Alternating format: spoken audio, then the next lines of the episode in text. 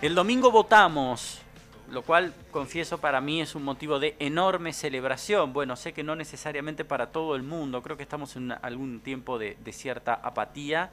Es una elección muy particular porque es una elección en el marco de una pandemia, además de que es una elección en el marco de una campaña que no está aportando precisamente muchas ideas. Pero como sea, el domingo votamos, 112.000 tandilenses vamos a ir a las urnas con un protocolo ajustado a la pandemia por ejemplo, con ocho mesas por establecimiento, lo cual obliga a sumar un número mayor de establecimientos para que todos podamos ejercer el derecho. Quien está mucho en este tema es el secretario de Gobierno, Miguel Lunguijo, y por eso lo estoy molestando unos minutos en esta mañana de lunes. Miguel, ¿cómo estás? Buen día. Buen día, ¿cómo, cómo va, Walter? ¿Todo bien? Bien, bien, muy bien. La cantidad de electores por mesa, que yo recuerdo que eran 350, ¿se redujo o se mantiene? No, no, la cantidad de electores por mesa se mantiene, en el único caso en donde la cantidad de electores es mayor a 350 son en las cuatro mesas de extranjero. Siempre las mesas de extranjero el parámetro que tienen es mayor porque eh, comúnmente eh, la cantidad de concurrencia en los extranjeros es menor al promedio. Si en el ah. promedio de la ciudadanía, digamos, vota el 70, 75, que no, no, quiero, digamos, comúnmente en la ciudad de Tandil, ¿eh? esta es una elección particular por el tema de la pandemia. En el extranjero, eh, una mesa puede rondar con suerte el 50% de concurrencia, por eso tienen mayor cantidad de electores. Es algo que determina la justicia electoral de la provincia de Buenos Aires, eh, porque hay que recordar que el extranjero no vota candidatos nacionales, vota solamente cargos provinciales, en este caso legisladores provinciales y candidatos a concejales y consejeros escolares. Bien. ¿Votan en esta elección primaria? ¿Los extranjeros? Sí. Sí, por supuesto. Ah, claro, la primaria y la general, en las dos pueden votar. Están habilitados a votar como corresponde. Sí, sí, ¿Por qué no pueden eh, votar cargos nacionales? Nunca lo supe.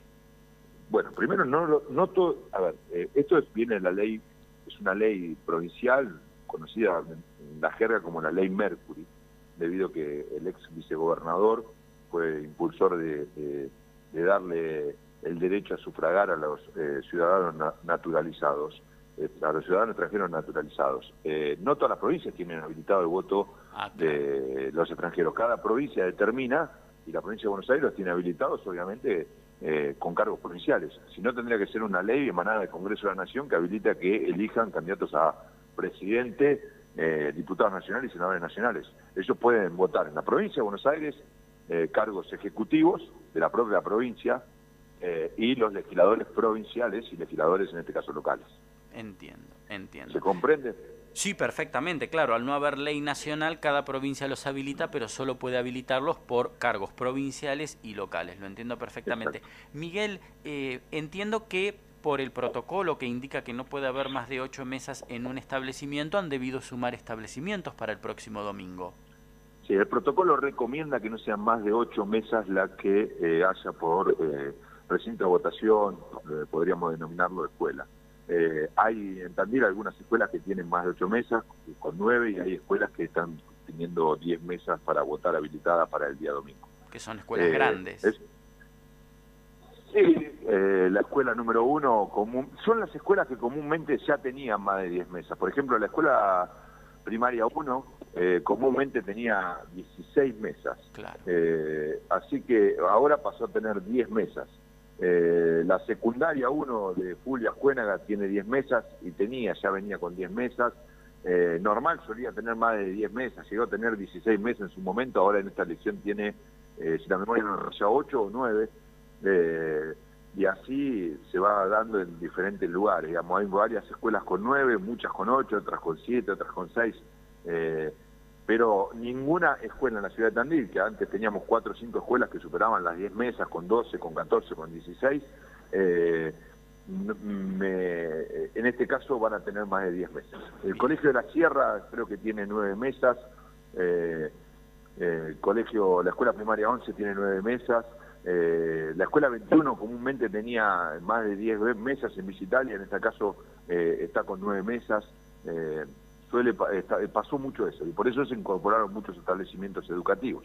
No por el protocolo y por recomendación, eh, a su vez porque bueno la cantidad de electores también aumentó del 2019 al 2021, pero eh, hay que incorporar nuevos establecimientos para poder absorber las mesas que antes estaban en un mismo recinto.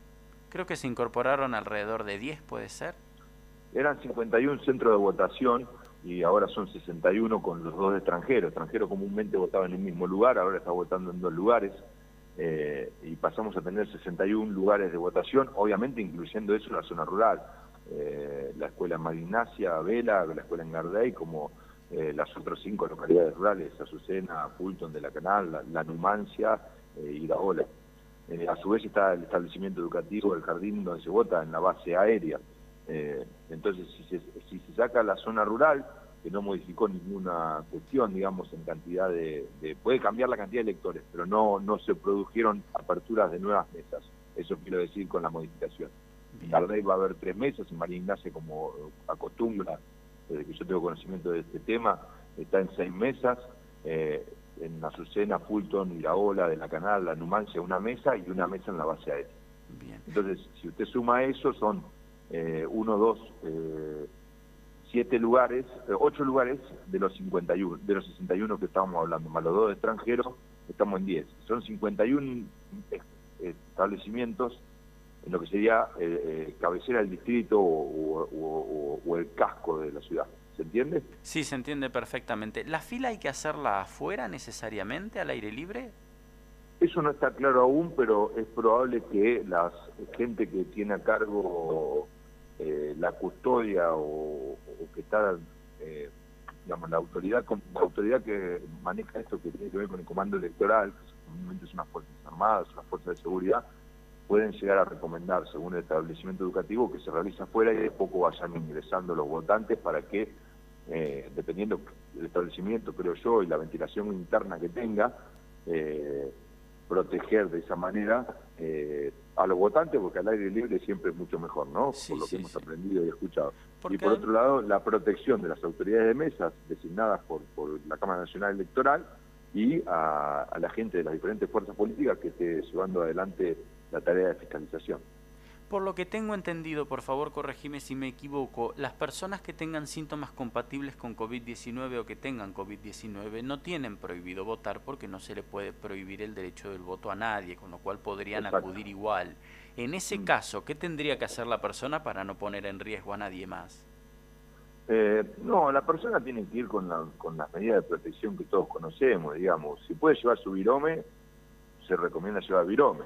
Barbijo, barbijo Obviamente que yo no creo que ninguna persona que esté atravesando fiebre fuerte, a pesar de que tenga el derecho a votar, eh, y, quizás hasta eso, eh, digamos, depende de la edad, puede ser obligatorio, digamos, eh, va, no creo que vaya a concurrir yo, pero esto es una presunción personal.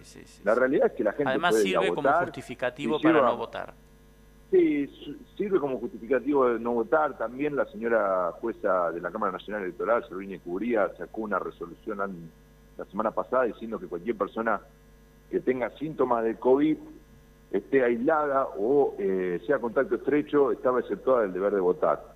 Pero el, primero, eh, el deber de votar eh, es una facultad que el ciudadano puede ejercer aunque tenga síntomas de COVID, que es lo que quedó claro la resolución por parte de la Cámara Nacional Electoral, donde tiene que haber un cuarto oscuro, que sería como el cuarto oscuro accesible que cualquier ciudadano conoce, que sabe que está eh, al ingreso del establecimiento educativo o del centro de votación para que se utilice por las personas que tienen complicaciones o movilidad reducida.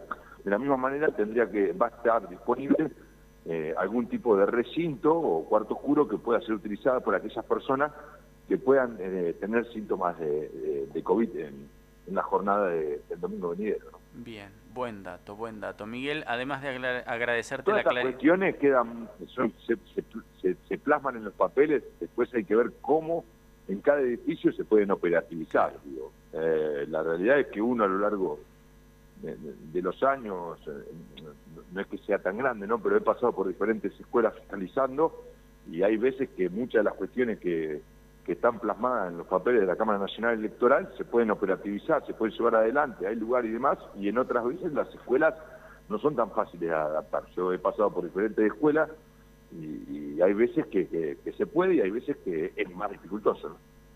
En el minuto final, permitime cambiarte de, tema, pero para preguntarte algo muy, muy puntual.